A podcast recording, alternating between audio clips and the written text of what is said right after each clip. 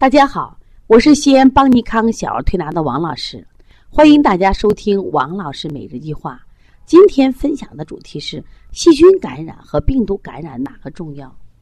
当孩子咳嗽发烧的时候，家长往往第一时间到医院，而医生做出的第一件事就是给你开个化验单，去检查呀，你的孩子是细菌感染还是病毒感染？医生也是根据这个化验单。做出用药的选择，细菌感染往往我们用头孢，就像了，还有阿奇霉素，用抗生素。如果是病毒感染，医生会用一些抗病毒的药，像我们常见的利巴韦林。如果你的孩子是既是细菌感染又是病毒感染，医生会建议既用抗生素又用抗病毒的药。当我们的孩子到底是细菌感染和病毒感染，我们的妈妈都不知道，他们。排队四个小时拿了化验单，却是一个文盲一样，不知道怎么去判断。在今天医患关系很复杂的情况下，很多医生啊都是防卫性医疗。什么意思呢？因为家长呢，因为往往恐惧疾病，经常呢对医生啊甚至打骂，甚至埋怨，所以医生在治疗的时候，往往呢可能是抗生素的、抗病毒的，甚至激素都给你去用。那我们想，我们如何让我们的孩子不过度治疗呢？我们是不是要懂一点最起码的化验单知识，懂得最起码的判断细菌感染和病毒感染的知识呢？那今天王老师教大教大家几招，你们要好好学一下。首先看化验单，看化验单主要看哪几个值？看一个白细胞计数，看一个中性粒细胞，还有一个就是淋巴细胞。一般情况下，白细细胞计数高。中性粒细胞高，这些就说明这个孩子有细菌感染。但大家一定记住，这个如果在这个就是合理值的左右，你都不要担心。我们一般说高出十七万，正常不是都四到十万或者十二万？高出十七万，你可以考虑用药，甚至输液打针。如果它是淋巴细胞高，一般是病毒感染。病毒感染没有特效药去治疗，那这个时候情况，回家喝水。有的医生开的维 C 啊，卧床休息，这就可以了。从这个角度来说，细菌感染相对比病毒感染要重一些。另外，还如何才能细致的判断细菌感染和病毒感染？从外在的症状，一般小孩感冒了，流清涕、鼻塞，没有其他症状，最多是咽干咽痒，这就是我们说的病毒性的感染。如果这个孩子咽痛，出现了扁桃体红肿，甚至是会脓，这就是细菌性感染了。还有孩子吐痰，如果孩子吐出了清晰痰，我们认为是病毒性感染；如果吐的是浓痰、黄痰，则认为是细菌性的感染。还有一个特点就是细菌性的感染的孩子，他这个病啊，这个疗程是病的过程是先轻后重，这个病两三天他还不重，越来越重，越来越重，哎，这个孩子可能是细菌感染。那么病毒感染的病，它一下子就症状很出来了，感冒、喷嚏都有了，但是过两天就好了，这是病毒性感染。同时，细菌性感染的孩子精神状态相对差一点，病毒性感染的孩子精神好。什么意思？你看他感冒了、咳嗽了、发烧了，他该吃啥、该喝啥，吃啥喝啥都不影响。前两天我们来的小朵朵，每天都发烧着嘞，妈紧张的不得了，哎呀，玩的嗨的不得了。我说你这娃没病，这就是病毒感染，不紧张。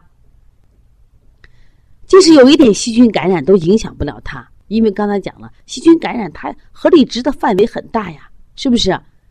所以你不要紧张。那么另外呢，如果发烧情况下，还有个很有趣的特点，就是病毒性的感染的发烧往往是居高不下，这跟病毒病毒的生理特点有关系。它比如说从发生到它就是快速复制到死亡，它就是一个快速上升。这在中西医里面叫这个，把这个发烧称为。激流热型就是体温居高不下，但是烧啪就退了，而且发烧时间孩子精神很好。但细菌性的这种发烧温度不一定高，他体温忽上忽下，啊，今儿烧明不烧了，这种情况，它叫持张热型，往往什么呀？孩子伴随着精神不好。那么另外，其实还有一个是什么呀？就是综合判断的方法，因为这个病毒性的感染，它有个传染性。特别是流行性病毒，所以它明显的有一个群体发病，就你家里人有一个人感冒了、咳嗽了，嘣嘣五六五六个人都是这样。幼儿园里也是这样，幼儿园有一个小孩儿，他感冒了、咳嗽了啊，一群孩子都病了。这种情况往往是病毒性感染，因为它有传染性，而细菌性的感感染一般没有传染性，所以它出现什么呀？个体性发病，这也是个非常好的判断方法，因为病毒可以通过唾液的飞溅的方式形式来传播。当然呢，我讲的都是什么呀？就是大部分是这样子的，但也有些病毒，像我们的 SARS 病毒、载卡病毒，是不是这些病毒呢？当然也很危险，也需要我们去仔细的去观察、去辨别。那实际上，我们的孩子百分之八九十以上的孩子，其得了病呢，有病毒感染会居多，细菌感染也有，也不至于什么呀。一说细菌感染就吓得什么呀？我非得去抗生素，非得吃吃头孢。大家都知道，像抗生素这样的药，在国外啊，比军火的限制范围都要严得很。那在我们国家确实是滥用了。那滥用对孩子的危害，你今天可能看不见。我们临床中经常接一些孩子，脸色是黄中泛白、黄中泛青、黄中泛黑。你一问，都是长期用药的。这种孩子一般都伤到肝肾了。所以说我希望大家通过今天王老师跟你分享的细菌感染和病毒感染。你不要，你区别懂得了区别，不要再紧张。以后呢，一定记住，不管是细菌感染和病毒感染，我觉得孩子的精神状况是最好的判断方法。那么，如果在中医里，那你怎么来判断这个细菌感染和病毒感染？对于我来说啊，当家长拿来是化验单的时候，其实我做一个参考，我也知道病毒感染这个病不太重，那细菌感染我也看他治和孩子精神状态，我还是用中医的辩证方法。寒者热治，热者寒治，用中医的寒热阴阳的方法来做。你比如说，这个小孩细菌感染，扁桃体会脓了，会脓以后也发高烧，家长都特别紧张。你看这值也高，那个值也高。我一看孩子的舌苔，舌苔厚黄，大便干结，再外加感冒打喷嚏，我说这病好治得很。我说是这，我先消积食再解表。一般像扁桃体发烧。带外感的话，我们最多三天，也就纯推拿，邦尼康调理，我们只用纯推拿手法，我也就治好了嘛。如果是这个孩子病毒感冒，我一看就是感冒，鼻塞、流眼泪、打喷嚏、恶寒，就用外感四大手法：一窝蜂、清天河水，再加上紫苏叶泡脚、喝水，这不就好了吗？所以说，家长以后呃，包括我们同行，不管是细菌性感染和病毒性感染，都不要慌张。我想。这种检测就给我们给了一个什么呀？判断的指标。你看这孩子严重不严重？如果这个孩子你发现他的指标也许并不重，但孩子症状很重，精神很不好，我们一定要去医院去做一个详细的筛查。我想这种筛查可以让我们发现可能一些我们看不到的疾病。我经常给大家讲，我说你千万不要见病就治病，见咳止咳，见发烧就退烧。一定要先找出得病的原因，他是什么让孩子发烧了？什么让孩子感冒了？什么让孩子咳嗽了？早探索疾病背后的真相，比你急于去治病更重要。因为你找着病因病机了，治病真的不难了。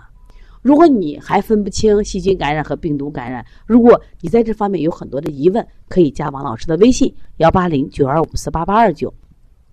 也希望大家可以参与邦尼康。为妈妈们开设的小儿推拿基础班，为同行开设的小儿推拿辩证提高班，这两个课程都是通过网络直播学习的。我们是网络直播加录播加现场啊问诊的方式。我想这种方式可以让我们互动，有什么问题我们可以及时解决。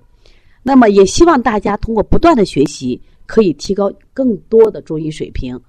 当然，我们也为大家开设了开店班。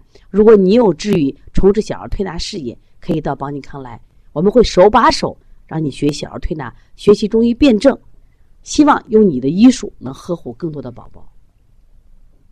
另外呢，王老师也在喜马拉雅开设的新另一档栏目，叫“王老师教舌象关疾病”，这是一档公益栏目，也希望大家可以学习。我想通过学舌诊，能让你的辩证知识学得更好，我们的调理水平会提高得更快。